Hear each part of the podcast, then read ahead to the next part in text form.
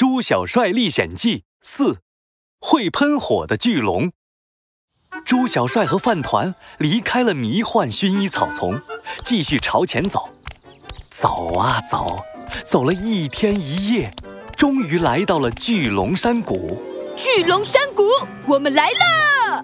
猪小帅和饭团兴奋地走进巨龙山谷，在满是巨龙石雕的山谷中央，看到了一个石桌，石桌上一张彩虹色贴纸正闪闪发光。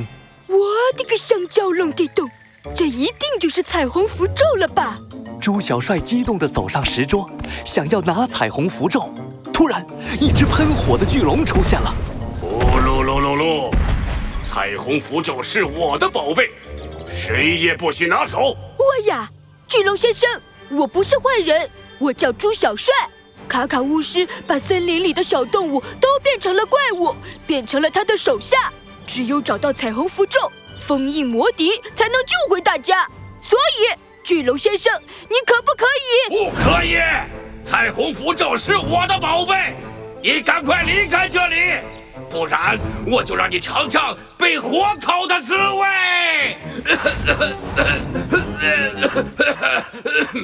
哎呀，我的喉咙怎么又开始疼了？哎呀，呼噜噜噜噜，好疼啊！巨龙怒气冲冲的想要喷火，却又突然停住了，捂着喉咙，难受的大喊起来：“我这个香蕉龙地洞，巨龙先生，你怎么了？”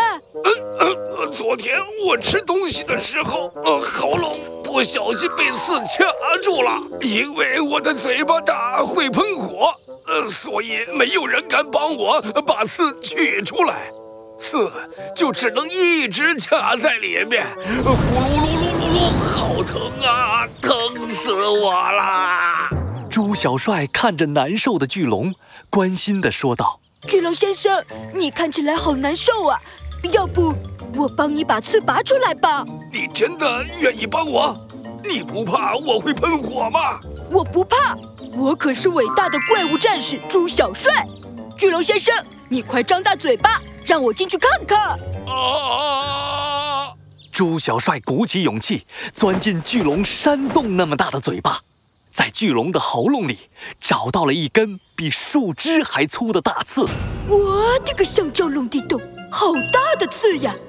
别担心，我这就帮你把它拔掉。说着，朱小帅伸出手，像拔萝卜一样抱着刺使劲儿拔了起来，拔呀拔呀，可是刺实在扎得太深了。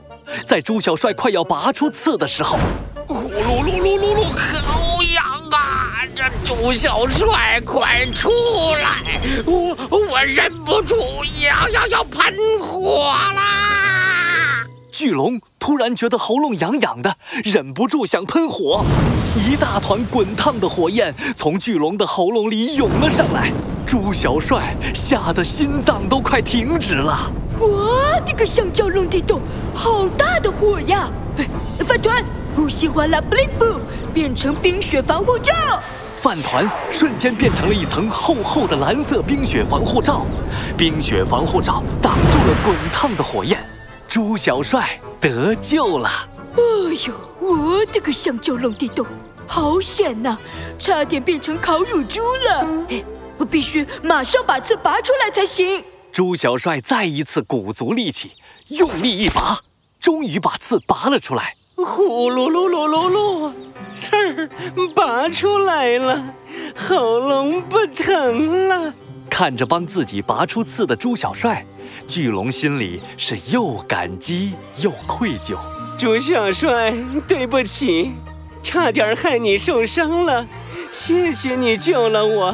作为感谢，我决定。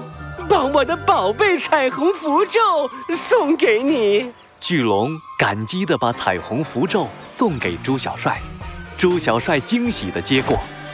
真的吗？呃，那我就不客气了。谢谢你，巨龙先生。原来巨龙先生的声音这么温柔啊，我还以为他很凶呢。嘿嘿。布灵布，布灵布，布灵布。